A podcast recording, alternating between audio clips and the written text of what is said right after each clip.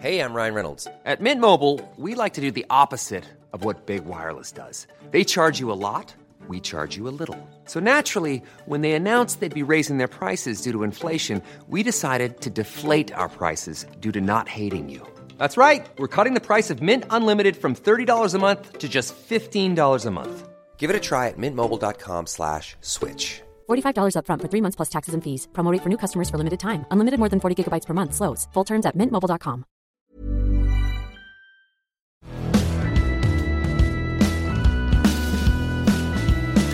Bienvenidos todas y todos a Sin Comentarios, los temas y noticias que a todo el mundo interesa con las opiniones que absolutamente nadie pidió.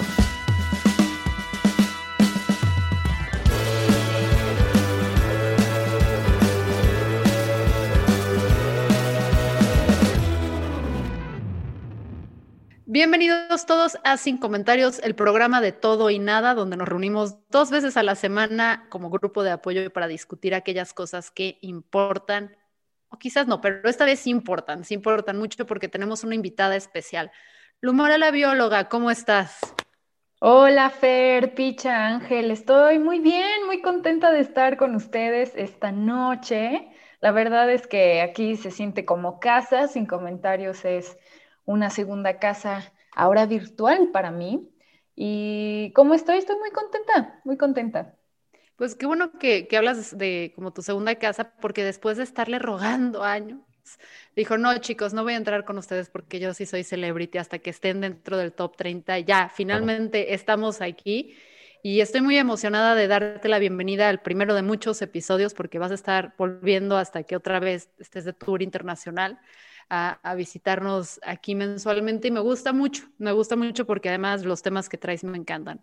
También estoy aquí con Picha, el noviólogo. ¿Cómo estás, mi Picha?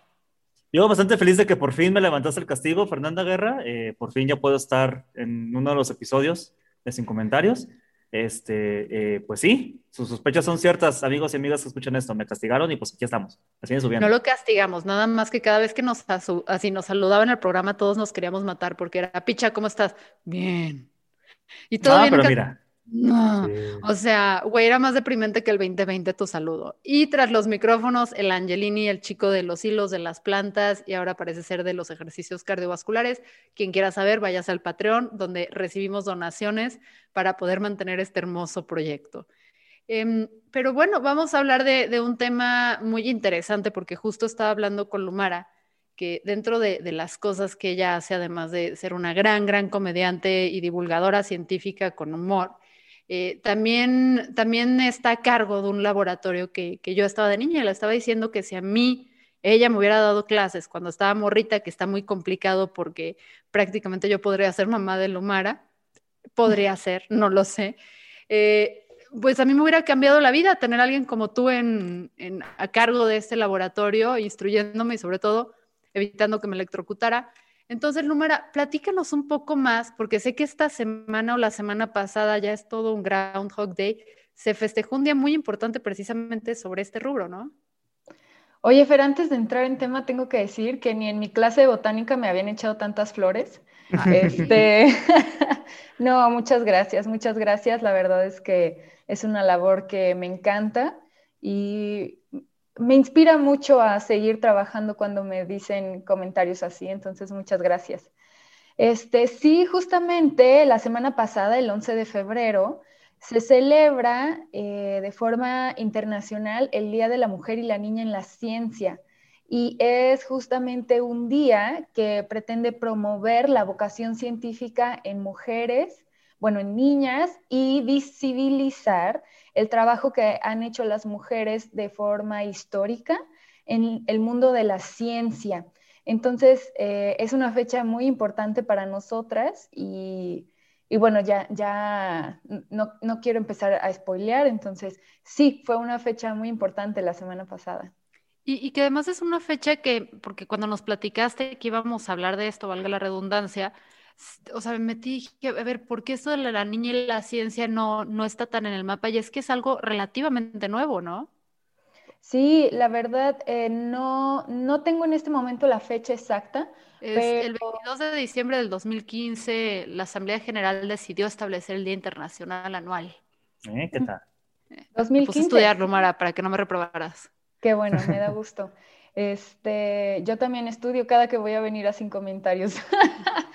Em, sí, la verdad es que es una fecha muy nueva y yo creo que esta es una de las, mm, uno, le voy a llamar uno de los síntomas de todo el movimiento feminista que está de forma mundial porque de repente sí, sí, sí uno dice, bueno, es que las mujeres nomás están ahí marchando, este, quemando cosas, pero estas son las cosas que, que van teniendo un efecto.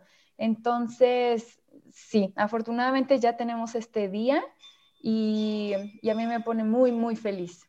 Yo, yo tengo una pregunta, o sea, en realidad, este, pues bueno, es, muy, es bastante reciente y este, bastante loable. Um, y ¿Por qué? Me imagino la lógica detrás, pero ¿por qué iniciar desde eh, la niña y la ciencia? ¿Por qué no dejarlo en la mujer y la ciencia? Me imagino que es porque quieren este, empezar a formarlo desde esa parte, ¿no?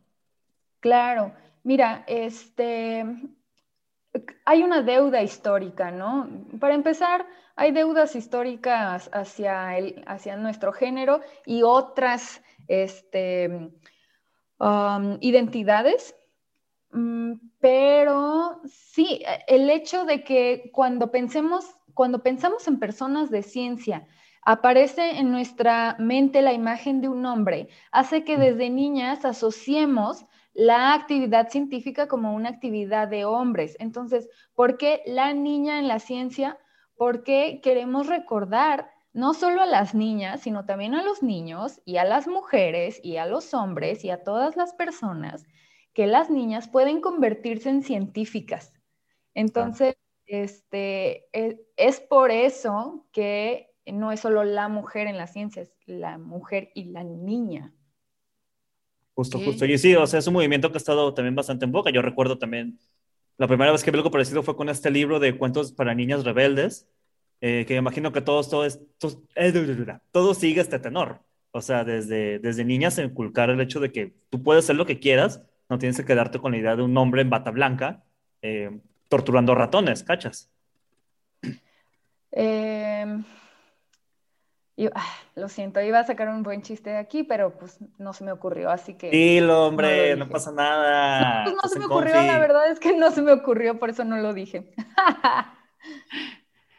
pero pues, entonces, ¿qué está? Y que, a ver, platícanos un poco más del día y cómo, cómo se logra, cómo se celebra, así como ¿qué tenías planeado para educarnos? Yo así, dime, porque sí es cierto, o sea, no visibilizamos a las mujeres. Tan es así que ahorita gracias a TikTok eh, me empiezo a enterar de muchos descubrimientos, eh, descubrimientos y lo entrecomillo o hallazgos científicos que el mérito se le dio a hombres, pero estaban, tipo lo del DNA, ¿no? También fue un rollo así, que están fundamentados o sustentados sobre estudios de morras que se lo robaron, tal cual. Claro.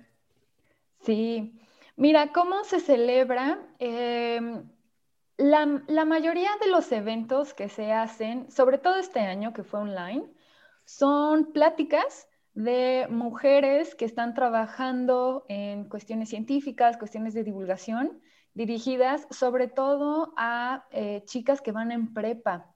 Eh, la verdad es que nos hemos dado cuenta de que la prepa es la edad en que las mujeres deciden hacerse científicas por experiencias que vivieron o porque tenían una maestra buenísima en física o porque fueron a un laboratorio en el centro de investigación de quién sabe qué en un viaje escolar o este, porque fueron a un museo o porque vieron algo. Entonces, eh, la prepa es, un momento, es el momento donde las mujeres deciden que van a ser científicas. Este, luego, em, pues sí, hubo, hubo muchos eventos, hubo muchas, muchas charlas eh, por Zoom, por, por Facebook, por YouTube. A mí me tocó platicar con, con, un grupo de feministas radicales justamente sobre mi experiencia como mujer en la ciencia y en la divulgación.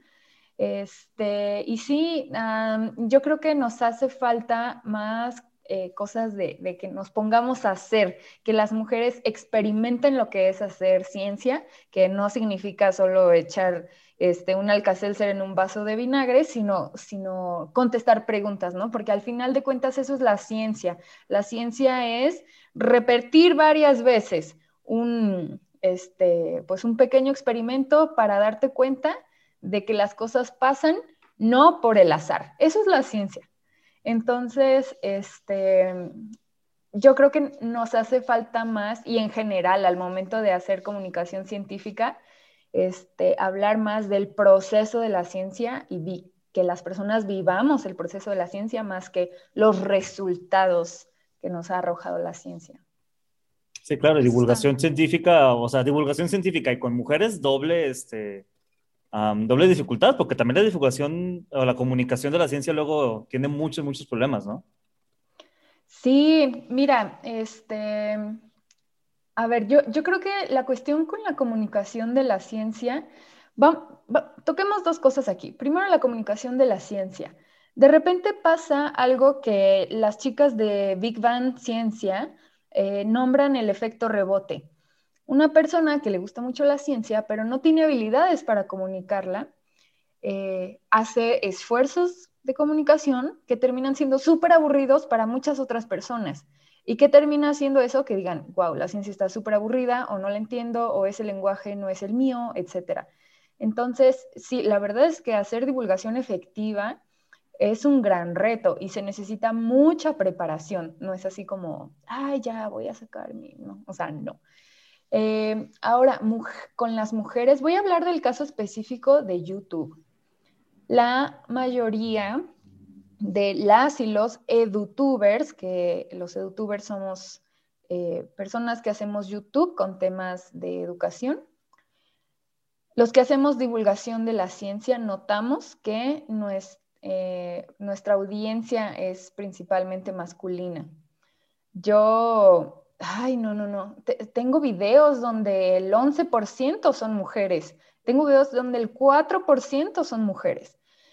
Y nos hemos hecho mucho esta pregunta, ¿por qué? ¿Por qué son más hombres los que están consumiendo el contenido científico? Y también luego pasa que que nos vamos a esta idea de, no, las mujeres tienen que, que, consumir más ciencia, las, o sea, que las mujeres consuman más ciencia, más ciencia. Y yo digo, a ver, o sea, alto, ¿no? Alto. Las mujeres van a consumir lo que quieran consumir y no les vamos a imponer nada porque deberían, no, no. Eh, claro, extendamos la invitación, mostremos nuestro, nuestro material, pero si lo quieren consumir, que lo consuman, y si no, que no. Yo tengo la hipótesis de que las mujeres no consumimos YouTube así como, como, ay, tengo un ratito libre, voy a ver YouTube. Yo creo que los hombres hacen más eso. Es una hipótesis que tengo, no la he verificado. Este, no, todavía no sé por qué este desbalance. Pues es que también creo que es ahí donde va cambiando porque sí es cierto, en YouTube lo veo súper cañón, que haya, y lo ves, ¿no? Sobre todo en los, también creo que tiene que ver con la interacción de los mensajes, donde de repente cuando llegan morras a interactuar con, contenidos donde predominan los hombres, eh, hasta dentro de los contenidos son súper agresivos contigo. O sea, y es como porque eres mujer, te tratan diferente y eso yo siento que por un lado sí te puede ahuyentar esas comunidades tan tóxicas. El hecho de que también eh, quieras que no, y, eso fue un reto que, que, nos enfrentamos cuando fue un Talentland o una de estas cosas, donde cuando hay foros, cuando hay todo esto, invitan a muchísimo más youtubers hombres, los youtubers hombres tienen mayor visibilidad, y de repente como mujer pues sí es, y sobre todo aquellas mujeres que queremos, porque tipo, yo consumo mucho contenido de ciencia en TikTok, no es que vaya a ser científica, ya no fui, mi madre estudió ciencias de la comunicación, nada más le pusimos ahí el ciencias para que darnos a respetar, pero ni. Eh, entonces, en, YouTube, pues cuando te metes, y yo me imagino que cuando era chavita, si hubiera visto que nada más hay hombres, pues sí diría, entonces no es para mí. O sea, si no estoy viendo a, un, a una mujer eh, triunfar en esta plataforma o a mujeres hablarme de ciencia y voy a los libros de la historia, toda la historia es de hombres y todo eso, pues sí te desincentiva porque dices, pues, ¿qué va a pasar conmigo? O sea, hay quien, y también somos seres de ejemplos, ¿no? Son pocos los valientes y las valientes que se atreven a entrar a un, a un gremio, un mundo y decir, bueno, no tengo un role model, no voy a seguir nada, yo voy a poner mi propio ritmo. a veces muchas de nosotras sí necesitamos a quién seguimos, como quién queremos ser, quién es nuestra referencia. Entonces sí veo en mi generación que, que esa referencia, bueno, YouTube no estaba ni cuando yo estaba, no, sí estaba, ya existía ya, no existía, no sé hoy, pero, o sea, sí veo como esos retos de no tener referencia pero sí empiezo a notar que nuevas plataformas están cambiando esto, aunque nuevas plataformas lo están haciendo súper difícil también para los youtubers con cuestiones de censura, porque, o sea, educar aparentemente es muy escandaloso, donde sí empiezo a ver más chavas que todavía ni están terminando su carrera y están compartiendo lo que aprendieron y todo, y están inspirando audiencias más jóvenes. Entonces, eso creo que también influye eso, que la comunidad donde comentes, las referencias, todo eso, que hace, hace que sea complicado. Sí, mira, Fer, ahora que comentas esto, me recuerdas mucho em, muchos canales que hacen comunicación científica, y yo lo he estado estudiando, hablan de los científicos, los investigadores, los biólogos, los físicos, y creo que se protegen un poco con la idea de que en el español el masculino es incluyente, eh, la regla gramatical, pero quieras o no, eso nos genera una imagen mental de un hombre. Eh, una de las primeras estrategias que yo empecé a implementar para este, pues ver si, si empezaba a atraer y a ser más atractiva para audiencias femeninas, fue hablarle a las mujeres, ¿no? Hola amigas, y ya no es amigos, bioamigos. Primero cambié a biobandita, de bioamigos a biobandita. Y ahora ya es amigas, alumnas, investigadoras, biólogas. Este, y sí, o sea, claro que, claro que el hecho de que la imagen siempre sea de un hombre, un hombre, un hombre, quieras que no, pues se va quedando grabada en tu mente y termina eh, de una forma que quizá no te estás dando cuenta, pero sí generando pues, pues una idea de, qué es para mujeres y qué es para hombres, ¿no? Entonces, yo coincido mucho contigo en esa parte.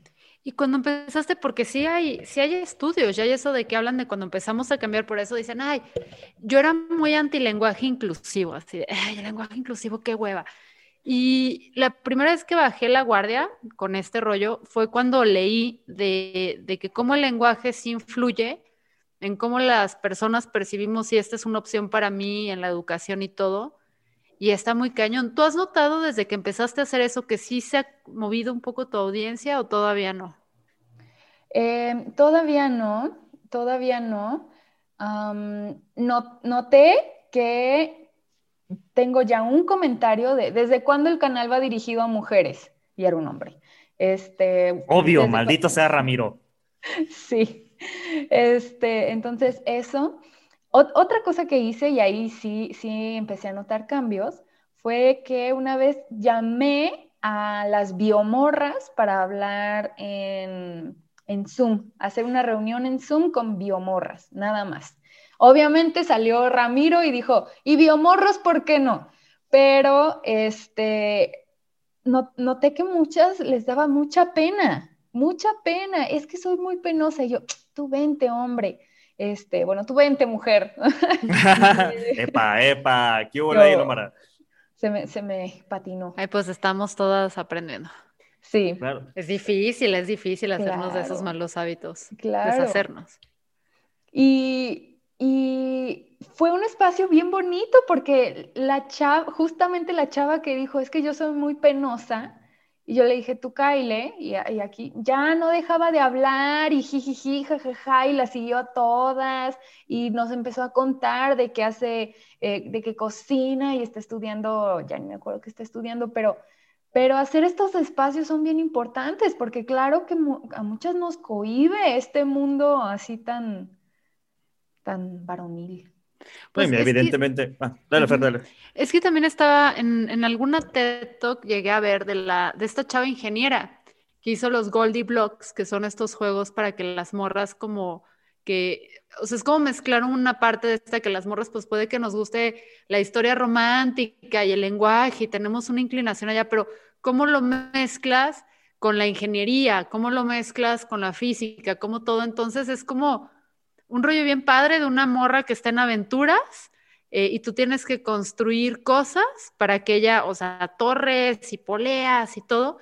Y mm, algo que hablaba bien interesante es cómo las mujeres estamos socializadas y cómo nos socializamos desde muy chiquitas, que ponía un ejemplo en clase, que cuando un vato llegaba con el profesor y le decía, tengo un problema con mi tarea, así, tengo un problema con mi tarea, eh, no está saliendo el ejercicio, no, o sea, está consciente y las morras son más de, estoy mal, no estoy funcionando, no la doy, o sea, es como, no se trata de, y creo que esas, son esas cositas que te afectan, porque la ciencia es difícil, o sea, la ciencia no es como la ciencia de la comunicación, comunicadores, lo sabemos bien. O sea, la ciencia es, es, es, estar creciendo, es estar aprendiendo, es estar viendo el mundo entonces, todo el mundo siempre te vas a estar equivocando y siempre vas a estar aprendiendo. Y si cada error que tienes piensas que se trata de ti y no de un aprendizaje, debe ser sumamente desmotivante decir, a esto me voy a dedicar el resto de mi vida, a ser una pendeja, porque así nos sentimos cuando la fallamos, en vez de los vatos de, no mames, esto no salió, ¿cómo le hago?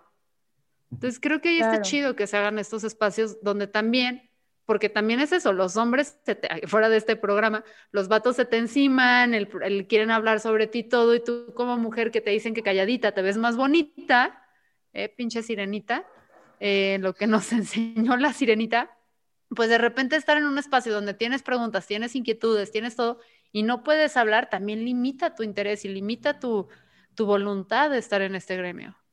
Claro, el, no, no estoy hecha para esto, es que no soy buena para estas materias, por eso creo que no, voy, no debería entrar a esta carrera de ciencias. Las mujeres no sirven para las matemáticas, o sea, e, es ese tipo de cosas. Y también algo que me llama mucho la atención es que cuando, cuando empiezan a hablar de mujeres en la ciencia, también que empiezas a ver estas narrativas, noto que manejan narrativas de como que son dos, ¿no? Manejan este tipo ¿cómo se llama? Heidi, Heidi Lamar era la, que inventó esto que le da lo que empieza al internet, esta espía, actriz, todo eso. Sí. Sí es, Heidi Lamar. Entonces te manejan como estas figuras mitológicas, que la morra era actriz, modelo y, o sea, ayudó a no sé qué sistema para identificar a los submarinos, bla, bla, bla, que es lo que le da la entrada al internet hoy en día. Y es una pinche diosa, así. Esa morra parecía que tenía un filtro de Instagram instalado en la vida. Entonces es como esa, o te manejan historias súper tristes del futuro de la mujer científica de murió sola con 300 gatos y cáncer, ¿no? Y es como, brother, o sea, ¿por qué no puedo mm, vivir una, o sea, también eso se me hace importante la narrativa de conocer la historia de todas estas mujeres científicas para poder ver que hay una gran variedad de apariencias físicas, de historias personales, de realización. Y, eso me gusta. Sí, fíjate que eso es muy importante porque ah, justamente como dices, creo que tendemos a, generar ídolos, a idealizar, em, a, hacer estas figuras que a fin de cuentas nos sirven, ¿no? Porque inspiran, inspiran. Sin embargo, también de repente se vuelven inalcanzables y entonces, oh, a ver, o sea, yo creo que ninguna persona se siente, bueno, por ahí debe haber más de una, un narcisista, pero yo creo que ninguna persona se siente a sí misma como, órale, yo, o sea, no, este, entonces cuando, cuando te enfrentas a esas imágenes, sí, eh, sí, sí, creo que también nos hace falta mucho platicar como la parte humana de, de la ciencia. Y qué bueno que lo, que lo traes este, a la conversación, Fer, porque a mí me gusta mucho leer biografías de, eh, pues de científicos, porque son las que más encuentras, ¿no? De científicas me gusta todavía más, eh, pero son más difíciles de conseguir.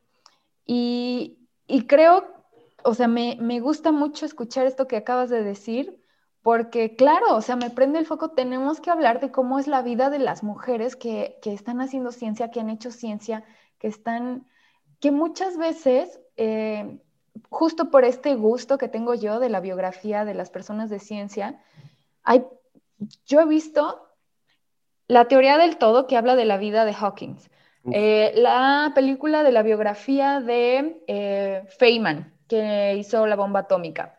La de... Eh, Personajazo, por cierto, ¿eh? Claro. La de eh, este señor de la India, Se me olvida su nombre. ya sé que se, bueno, yo iba a decir el final, pero final triste, pues. Sí, bueno, eh, El hombre que conocí en el infinito se llama la película. Sí. Esas, em, me falta, oh, la de Midiendo el Mundo, que hablan de Gauss y Humboldt. Y muchos de estos hombres lograron lo que lograron, en parte porque había una mujer en su vida que los escuchaba, que les entendía. Hay una escena súper bonita en la de Midiendo el Mundo, donde Gauss está, está eh, haciendo triangulaciones para justamente medir la Tierra. Y es una chava la que le dice, es que tú no puedes medir un paisaje con triángulos, porque hay errores. Y eso es lo que le enciende el foco a Gauss para decir, sí es cierto, los errores son mínimos, pero si los sumas tienden al infinito. Entonces, muchas veces las mujeres somos igual o más de brillantes que las mentes más brillantes, hombres, este, pero por, por el entorno en el que crecemos, por las ideas con las que crecemos, pues, o sea, jamás llegamos ahí. No, y lo que también es muy interesante de esta discusión es que quieras que no, estos hombres brillantes y luego que además te das cuenta, bueno, también cuando aquí nos gusta también leer y ver películas de biografías, que muchos de ellos a veces están en el espectro de neurodivergentes, que son personas que tienen muchísima dificultad en conectar con el mundo real y es donde entran estas mujeres a ayudarlos a conectar, pero que también les dan algo, además de la inteligencia, del insight, de sacarlos de su mundo y abrirles, también es algo que pasa que esto con las mujeres hasta ahorita está como que cobrando más fuerza, les dan la estabilidad en el hogar para permitir existir. O sea, y, suena tan absurdo, pero ahorita nosotros que vivimos, esperemos que todos los que escuchan este podcast, en una sociedad más democrática, que tenemos que lavar ropa, que tenemos que cuidar niños, que todo, antes estos güeyes tipo Humboldt se podían largar años en sus expediciones y pues eran, nadie les cuestionaba que si eran buenos padres, malos padres, lo que fuera, porque la mujer se encargaba de mantener la, estructura familiar andando de hacer que estos güeyes comieran, se vistieran, o sea, era bien cabrón.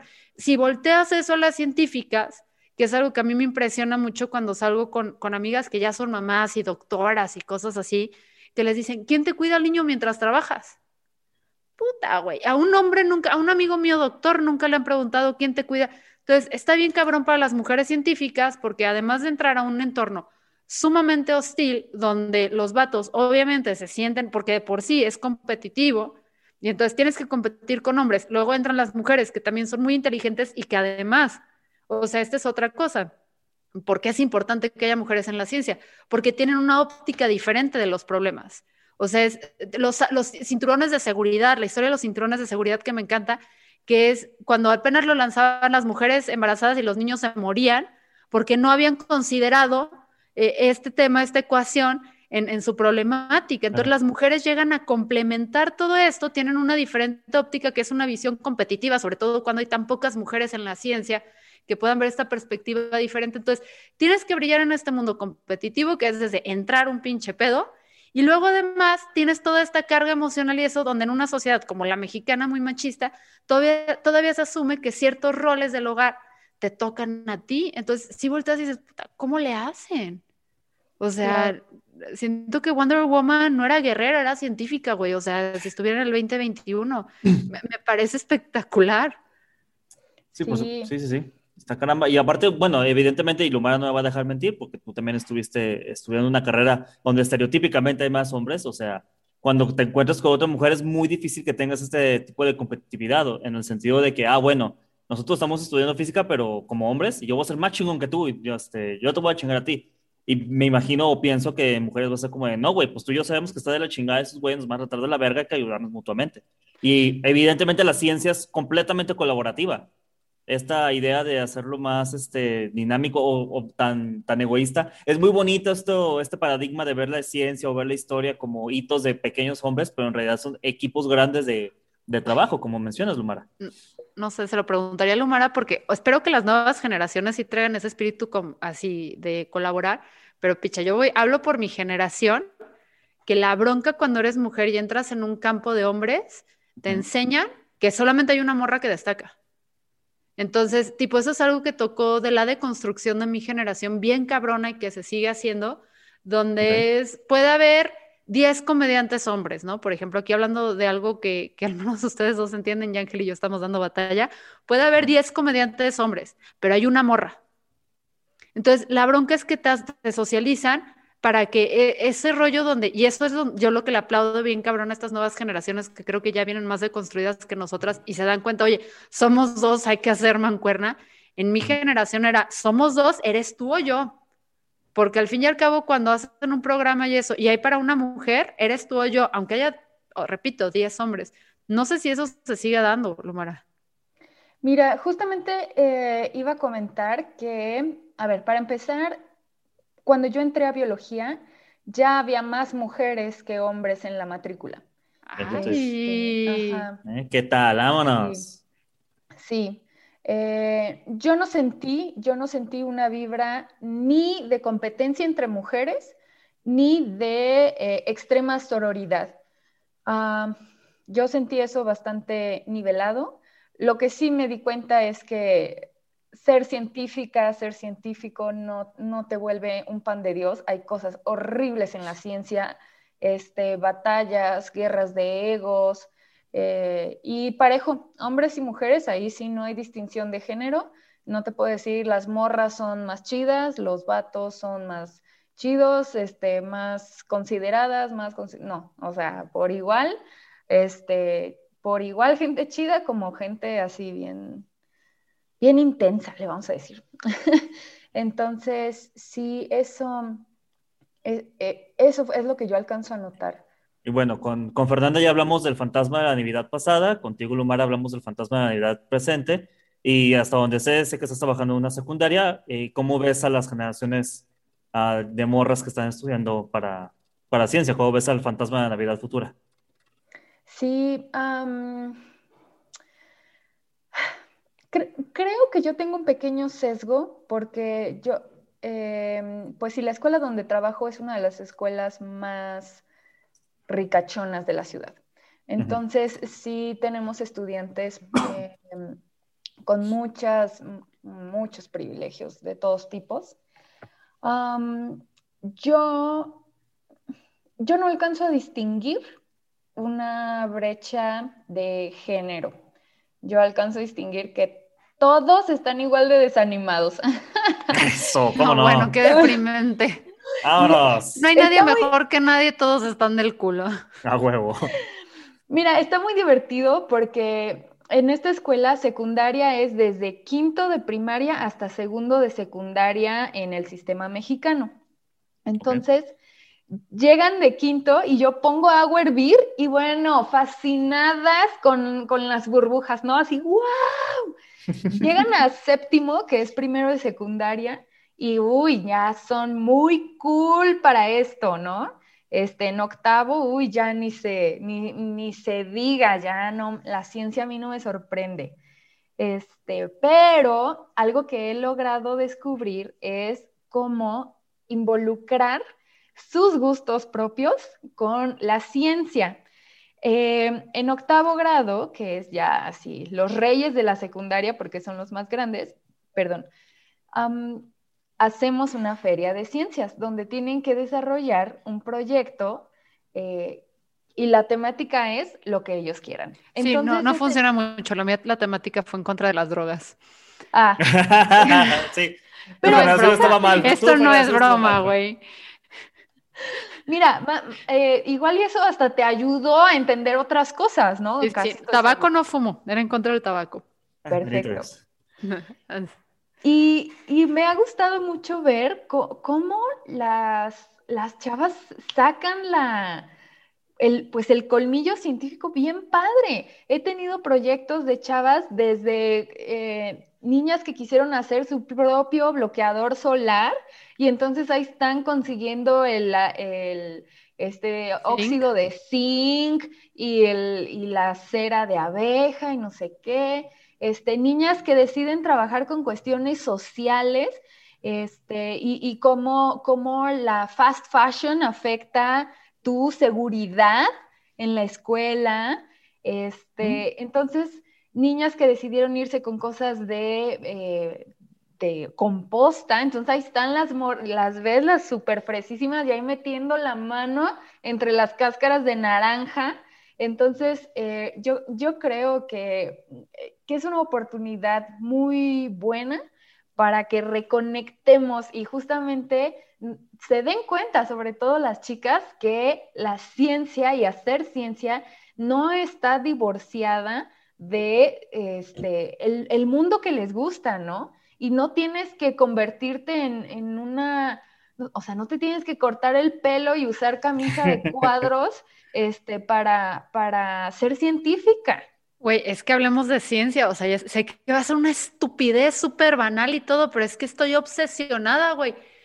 El glitter de euforia, ¿lo has visto? Seguro todos tus alumnas lo tienen, güey. No, ¿cuál es el glitter de euforia? el glitter de, la, de euforia de esta serie es un glitter súper fabuloso que tienen, que además es vegano y es una fórmula súper cabrona que brilla más hermoso que las hadas, así te sientes Edward Cullen, pero sin tanta cursilería ni mamada, güey, cuando te lo pones. Y, y es una, o sea, es cómo hicieron ese glitter, está bien interesante porque es, es totalmente vegano y tiene un brillo espectacular. Entonces ves TikToks de morritas intentando entender y replicar esto y lo estás viendo y dices, es ciencia. O sea, en vez de como nosotras estúpidas que te ponías la brillantina y que podías perder el ojo, estas morras están intentando replicar este, este maquillaje. Eh, y sé que puede sonar muy banal, pero es que ya que vean ese, esa brillantina, hijos, o sea, van a entender que, que la quieren. O sea, yo me lo quiero poner así en toda la cara y salir por el mundo. Entonces, sí está bien chido cómo te puedes ir desde eso o hasta morras que están en, tipo aquí la que es mi gurú para cuestiones de hongos de cocinar y de todo, es una morra, o sea, de eh, Fungi the People. Es, es, una chava que eventualmente también vendrá a hablar, y ojalá y ese programa tú también estés para que nos hablen de hongos ambas. Encantaría. Eh, entonces, si empiezas a ver como que estas chavas, aquí también hay, hay algo con Z, se me olvidó el nombre, que hacen composteros de barrio, de barro, de barrio ojalá también, pero de barro. Entonces, este, tienes de repente todas estas morras de nueva generación que están incurriendo en proyectos que tienen que ver con ciencia. Bueno, a mí me encanta verlas, como es de esas cosas que dices, puta, ojalá en mi época hubiera aprendido algo así. Sí. Sí, la verdad es que es algo muy, muy bello, muy, pues es muy divertido. La verdad es que hacer ciencia es algo realmente divertido y Sí, ni, puedo decir más. O sea, ciencia. Y ahora, hablando de youtubers y todo, para, sobre todo porque nuestro demográfico cambió. O sea, sé que tú estás acostumbrada ahí. Acá nos escuchan principalmente mujeres. Ándale. Es una audiencia de, creo que es casi el 60% son mujeres o no binarios. Eh, entonces, yo quisiera, o sea, además de que te sigan a ti, de que haces un contenido, a ver, y sé que ya te echamos muchas flores y lo que quieras, pero creo que podemos, y lo hemos dicho en otros episodios, de que si ahorita hay un buen comediante independiente a su género, en Jalisco, en Guadalajara, eres tú. O sea, ahí lo identificamos como de comedia inteligente, porque también entendemos que, que pues si no nos vamos a reír chistes de penes y pitos. O sea, Lalo, lo siento, te queremos, pero, o sea, son suficientes. Hay momentos, hay momentos. Entonces, cuando hablamos ya de una comedia inteligente, a, ti sí te ponemos al frente. ¿Alguien aquí tiene una objeción? Jamás. Exacto. Entonces, creo que te deben seguir a ti, pero ¿a qué otras sedutubers crees que deberían seguir? Tipo, yo, pregúntale al biólogo en TikTok, que es una morra. Sí. Ella me encanta también lo que hace, ¿no? Porque además es súper neta, o sea, y cosas que tú dices, es atroz, te dice, güey, eso es regular, o sea, lo de los ajolotes, si se puede, los estás ayudando, o sea, véanla, ¿no? Para que no me... Eso es una, o sea, es una morra muy al fregadazo que te dice que está bien, qué mal. ¿Qué otras edutubers nos recomiendas? Claro, miren, wow. Eh, Afortunadamente ha crecido mucho el número de edutubers, sobre todo mujeres en biología. Entonces, de entrada, bueno, pregúntale al biólogo Dulce Díaz, este...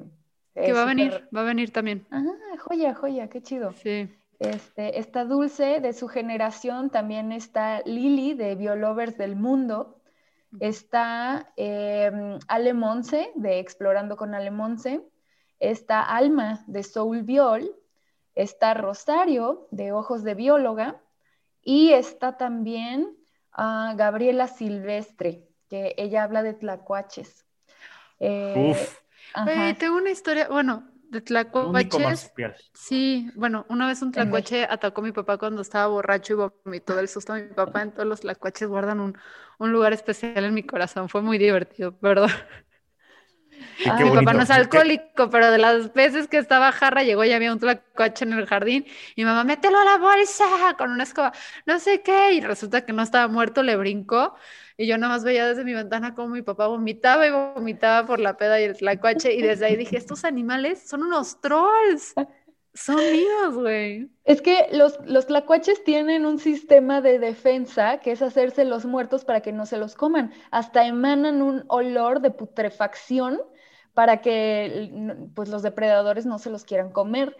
Y entonces, otro sistema también de defensa es vomitar. ah, pues em, vomitar el tlacuache mi papá, Sí, yo creo que ahí fue una guerra de defensas este, bizarras. Qué chido. Entonces, bueno, están ellas. Además, este, a mí siempre me gusta recomendar a Karen Liz de La Ciencia Detrás de.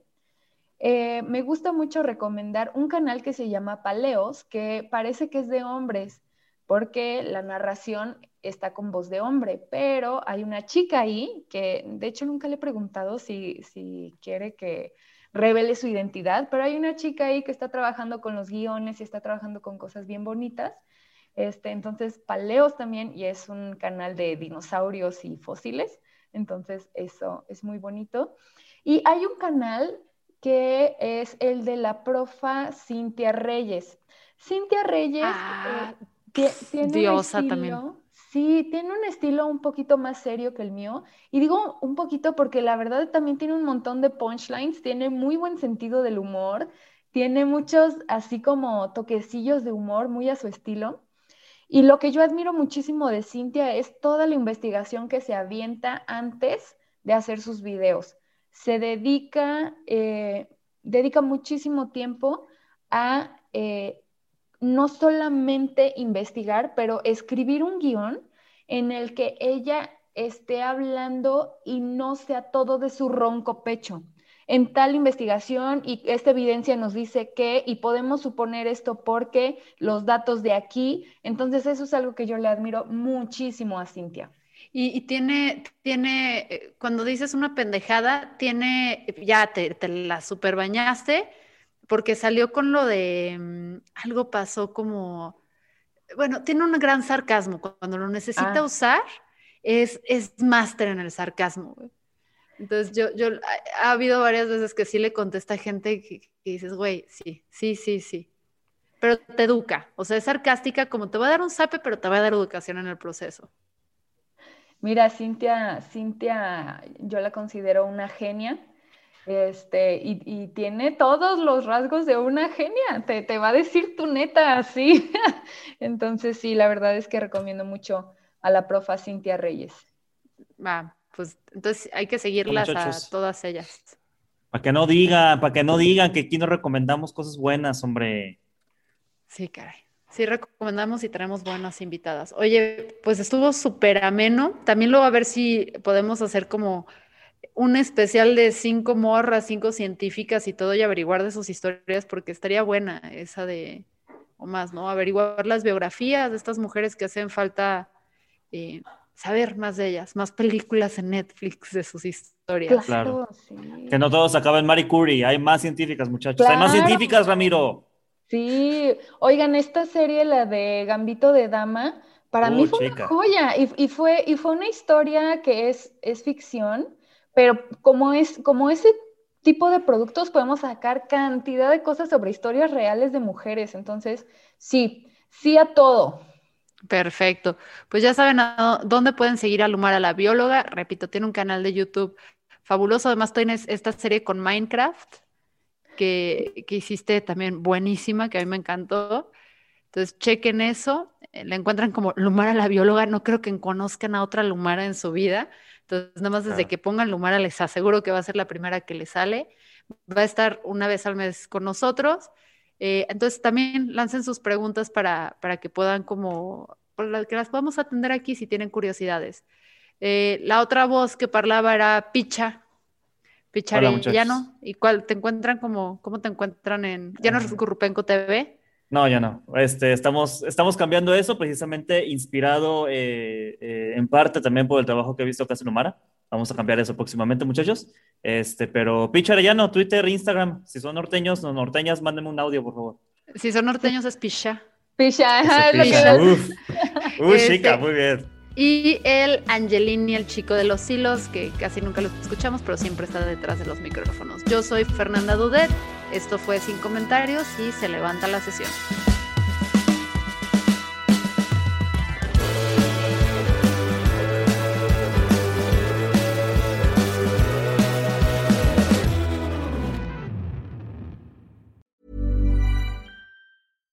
Flexibility is great. That's why there's yoga. Flexibility for your insurance coverage is great too. That's why there's United Healthcare Insurance Plans. Underwritten by Golden Rule Insurance Company, United Healthcare Insurance Plans offer flexible, budget friendly coverage for medical, vision, dental, and more. One of these plans may be right for you if you're, say, between jobs, coming off your parents' plan, turning a side hustle into a full hustle, or even missed open enrollment. Want more flexibility? Find out more about United Healthcare Insurance Plans at uh1.com.